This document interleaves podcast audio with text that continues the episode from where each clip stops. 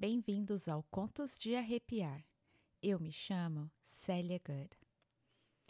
O conto de hoje foi enviado por Arilei de Brasília. Casa Assombrada na Flórida. Quando eu tinha 21 anos, em 1986, fui morar na Flórida, na cidade de St. Petersburg. Fui para estudar e fiquei hospedado na casa de uma família peruana. Após a primeira noite nessa casa, algumas jovens que ali também estavam vieram me perguntar se alguém havia puxado meu pé durante a noite. Eu disse que não e achei que elas estavam de brincadeira comigo. Nas noites seguintes, sempre que estava em meu quarto, ouvia passos ao lado do lado de fora da casa.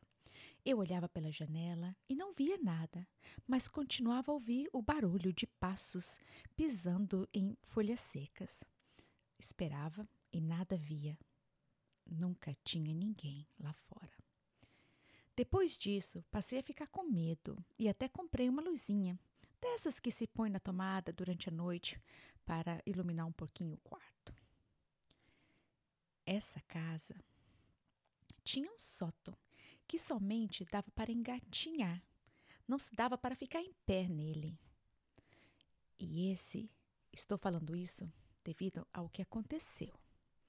Em uma dessas noites, estávamos jantando, todos sentados à mesa, e ouvimos, ouvimos passos de alguém correndo no andar de cima. Passos rápidos, como se aquela pessoa estivesse quase que correndo e foi de um lado ao outro da casa.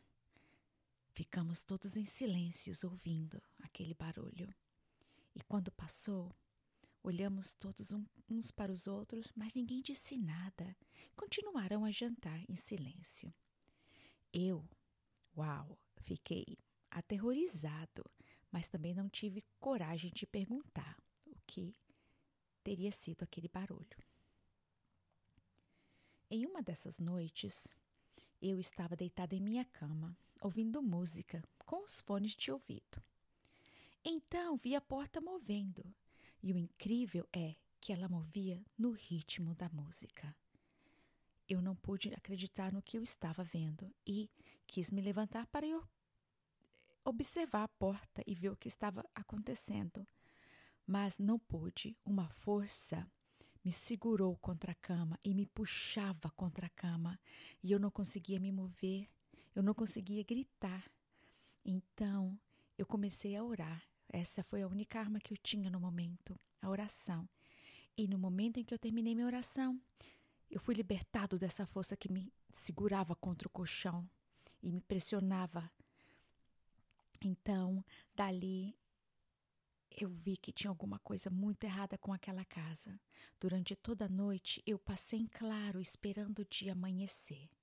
E logo que eu vi que a minha mãe americana, era assim que eu chamava a dona da casa, estava na cozinha, fui falar com ela e contar o que havia ocorrido comigo durante a noite.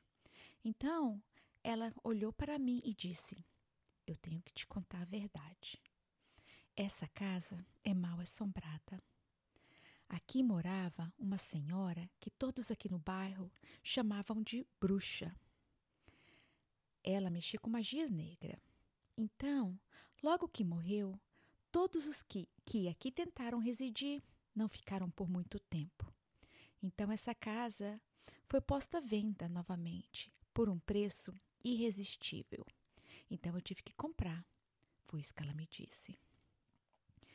E como ela era uma senhora muito cristã e parecia não ter medo de nada, ali ela ficou a enfrentar todos esses barulhos, ruídos, e também ela me disse que a cama dela muitas vezes levitava no ar, com ela e o marido em cima. No meio da noite, dormindo, acordavam com a cama levitando no ar. Então oravam e assim ela me disse que a cama voltava ao normal.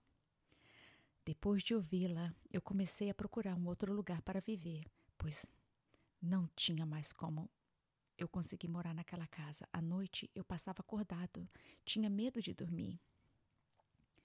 E o fim da picada foi Um dia estávamos todos no quintal conversando depois de um belo almoço, quando o cunhado dela pediu para usar o banheiro e foi sozinho para dentro da casa.